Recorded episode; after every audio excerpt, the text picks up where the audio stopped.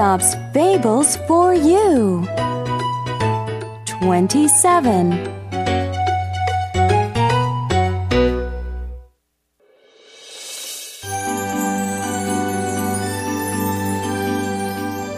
The Farmer and His Sons.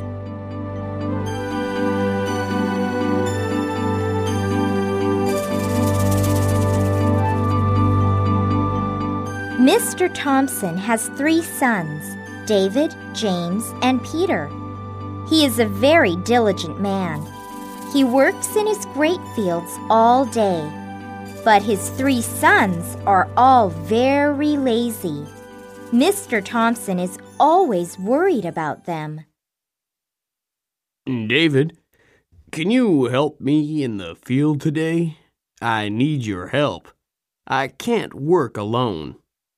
But, Father, it's too hot outside. I'm too tired today. Besides, I am the eldest. Ask James to help you. You are always tired, David. David lies down on his bed to rest. Mr. Thompson calls his second son, James. James, what are you doing now? I need your help in the field today. I can't work alone.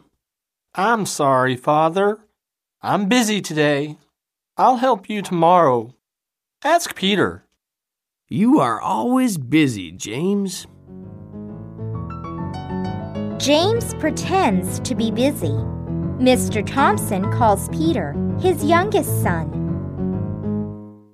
Hey, Peter, are you busy now? Not really, Father. Are you going out somewhere today? No, Father. Why do you ask? Well, then, help me in the field. I need your help. I can't work alone. Peter makes up an excuse. I would like to help you, Father, but I am not feeling well today. I have a headache. Not again. The last time you had a stomach ache. Mr. Thompson goes out to the field alone in the hot sun. He works all day while his three sons do nothing. His neighbors see him. Dear, it's Mr. Thompson. He is working alone again. Where are all his three sons? Didn't you know, dear? They are the laziest boys in the world. They never work. Really? That's too bad. Poor Mr. Thompson.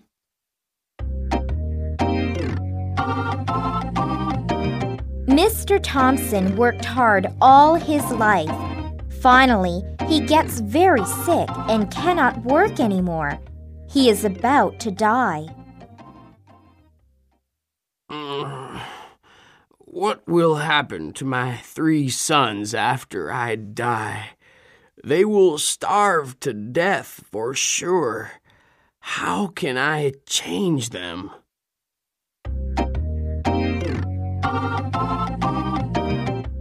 Mr. Thompson cannot stop worrying about his three sons, even in bed. He thinks and thinks. An idea comes to his mind. He calls his three sons.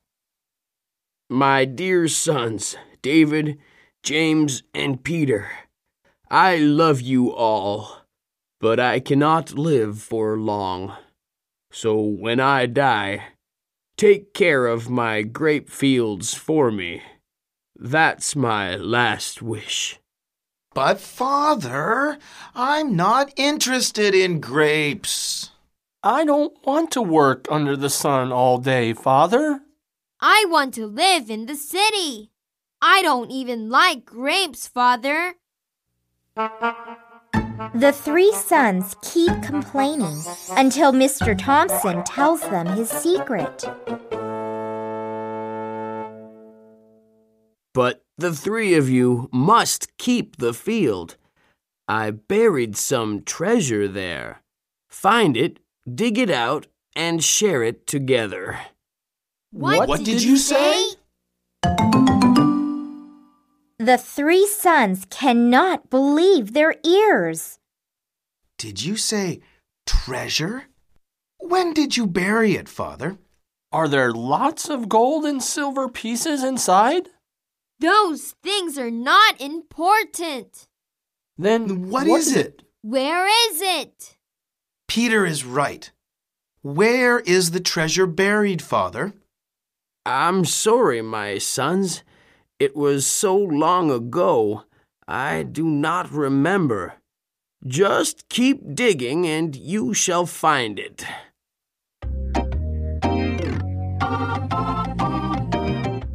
Mr. Thompson dies a few days later. David, James, and Peter start digging for treasure the very next day. Look, dear, aren't they Mr. Thompson's boys? I think so, dear. But they have changed. They are working so hard today. I know. I can't believe my eyes. Mr. Thompson would be really happy. The three brothers dig and dig, but they cannot find any treasure.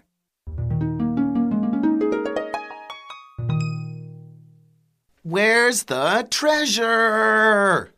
Perhaps there isn't any treasure. That can't be. Father must have buried it very deep.